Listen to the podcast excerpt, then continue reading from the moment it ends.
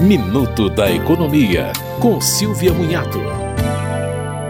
O ICMBio tem feito campanhas para a visitação turística das 335 unidades de conservação brasileiras e que podem ser acessadas na página do órgão.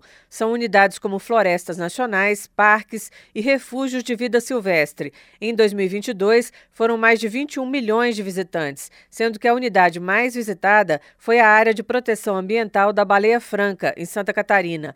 Em seguida, vem o Parque Nacional da Tijuca, no Rio de Janeiro, e o Parque Nacional de Jericoacoara no Ceará. Entre os parques nacionais, tem destaque também o Parque Nacional do Iguaçu, no Paraná, e o Parque Nacional da Serra da Bocaina, em São Paulo. No momento, o governo avalia a concessão de 14 parques nacionais à iniciativa privada. Você ouviu Minuto da Economia, com Silvia Munhato.